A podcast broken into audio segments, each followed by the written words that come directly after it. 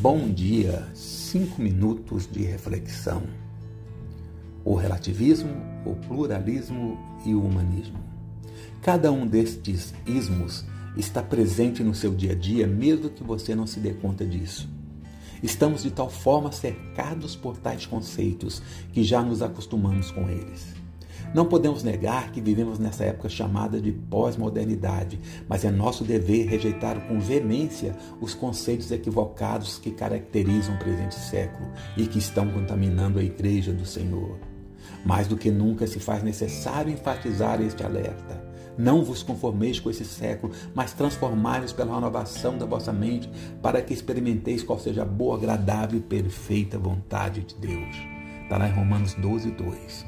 O relativismo. O relativismo consiste na certeza absoluta de que não existem certezas absolutas. Desta forma, todo ponto de vista seria válido, pois se altera de acordo com a época, o lugar, o grupo social e os indivíduos. Apesar de ter se consolidado nas últimas décadas, segundo os estudiosos, o relativismo já era pronunciado desde o século XIX.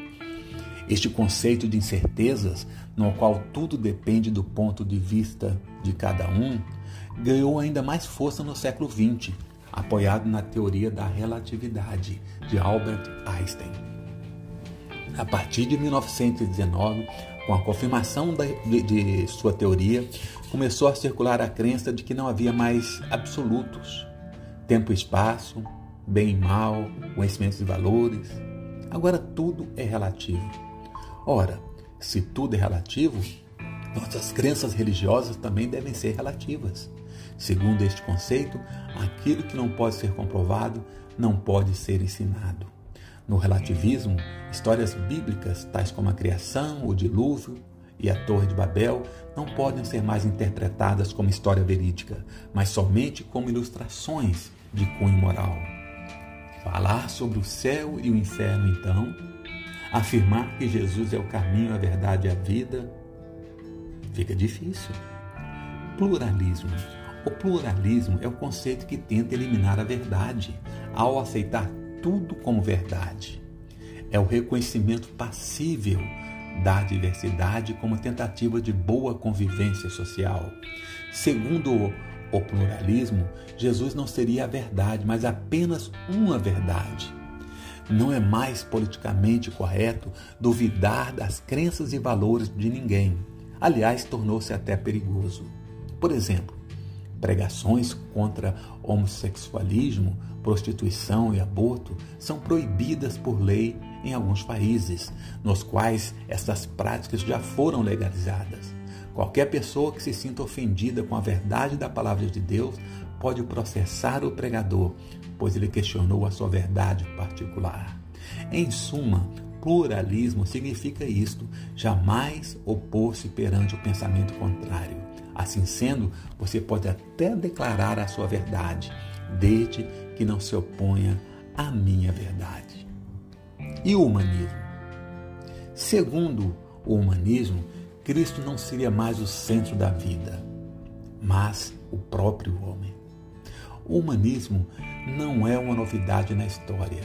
Suas raízes remontam ao século XV, por ocasião do início do movimento renascentista na Europa. Mas a ideologia humanista que exalta o homem e sua individualidade está mais forte do que nunca neste presente século, sendo o conceito que mais tem influenciado a igreja, deturpado o evangelho e enganado os cristãos, a começar pelo evangelismo. Qual seria a mensagem mais fácil, mais agradável de se ouvir? Preste atenção. Somos tão miseráveis pecadores que Deus precisou enviar seu próprio Filho para nos salvar, tão somente por sua graça, sem nada merecermos. Ou seria essa outra? Você é tão importante para Deus que Cristo deu a sua vida por você. As duas mensagens são verdadeiras, mas a que soa melhor e seria mais dócil com o pecador é a segunda. Essa é a diferença na chamada atual para as antigas. Já não se fala mais em pecado, renúncia, regeneração, volta de Cristo, juízo final céu, inferno, o apelo pós-moderno não é mais por arrependimento de pecados, mas por aceitar a Jesus como se ele precisasse de nós, e não o contrário. As duas verdades devem ser ministradas equilibradamente, na dose suficiente, na dose suficiente para salvar o perdido. Que o Senhor nos dê sabedoria graça e unção para fazer isso. Devemos sim dizer a verdade. Devemos sim lançar a flecha da verdade na vida das pessoas, com a ponta dessa flecha molhada no mel. Concluiremos na próxima ministração. Tenha um bom dia.